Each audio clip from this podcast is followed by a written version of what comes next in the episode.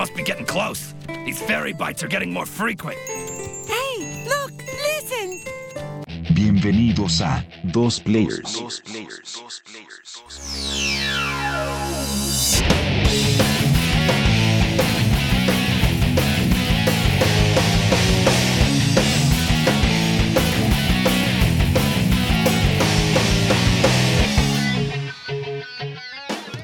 Bienvenidos a Dos Players, mi nombre es Jonathan. En esta ocasión el podcast será un poco diferente, ya que no me acompañará Eric, pero regresará la siguiente semana.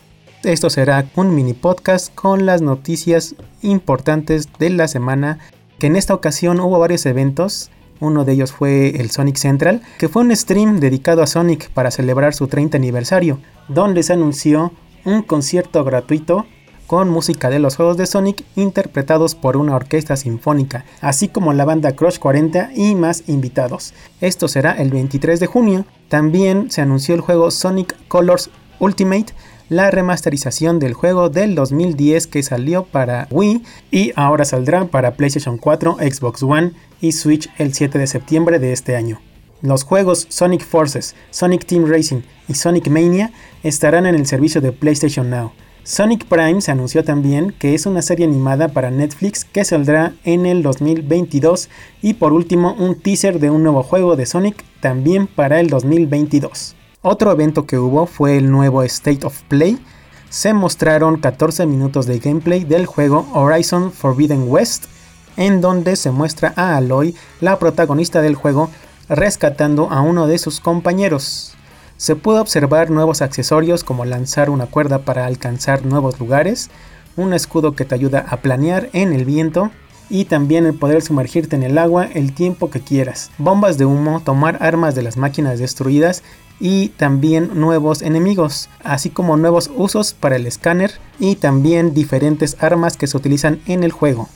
Otro evento que se realizó en la semana fue uno sobre Dragon Quest por su 35 aniversario, en donde se reveló un nuevo juego llamado Dragon Quest 12 The Flames of Fate que tendrá cambios en el sistema de peleas por turnos y será más dirigido a una audiencia adulta. También habrá un remake del juego Dragon Quest 3 que destaca por sus gráficos al estilo de Octopath Traveler. Otro juego que se mencionó fue Dragon Quest Treasures, un RPG de aventura cazatesoros, y también Dragon Quest X, una expansión del juego multijugador masivo en línea que solo ha salido en Japón y un modo offline para el juego en general. En este evento se mencionó el juego Dragon Quest Keshi Keshi, que será un juego free to play de acertijos para iOS y Android. Por último, Ubisoft mostró un nuevo avance con un video de Far Cry 6 en donde se mostró parte de la jugabilidad así como nuevas armas, personajes y nuevos compañeros. Far Cry 6 saldrá el 7 de octubre para PlayStation 5, PlayStation 4,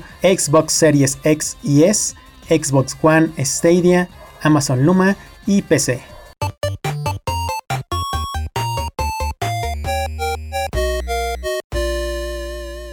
Entre las noticias de la semana se mencionó que habrá un nuevo showcase de Xbox y Bethesda. Este será el 13 de junio con 90 minutos enfocados en juegos de Xbox Studios, Bethesda y otros socios alrededor del mundo. También ya hay fecha para Pokémon Legends. Nintendo anunció que la fecha de salida para el RPG de mundo abierto saldrá el 28 de junio del 2022 para Switch. La información sobre la existencia de este juego se dio en febrero de este año y por lo que vemos será un buen año para Pokémon ya que recientemente salió Pokémon Snap y para noviembre 19 saldrán los remakes de Pokémon Diamond y Pearl. Entre los chismes y filtraciones de la semana, se comentó que el Netflix de los videojuegos podría ser realidad. Esto de acuerdo a la página Routers, debido a que Netflix está buscando contratar a un ejecutivo para supervisar su expansión en videojuegos. Esto sería similar a lo que hace Apple con Apple Arcade y basado en sus franquicias como Stranger Things, y este servicio saldría para 2022. Otro rumor que fue en la semana esta vez por parte de Valve, que es la compañía responsable de Steam, es que estaría trabajando en un dispositivo portátil para reproducir sus juegos. Tendría pantalla táctil, touchpad, botones, triggers y dos joysticks. Su sistema operativo sería Linux, tendría un dock parecido al de Switch y podría salir a final de este año. Se podría llamar Neptune o Steampal. Esta sería la segunda ocasión que Valve intentaría hacer un dispositivo de este tipo. Anteriormente se lanzaron las Steam Machines que no tuvieron un buen recibimiento.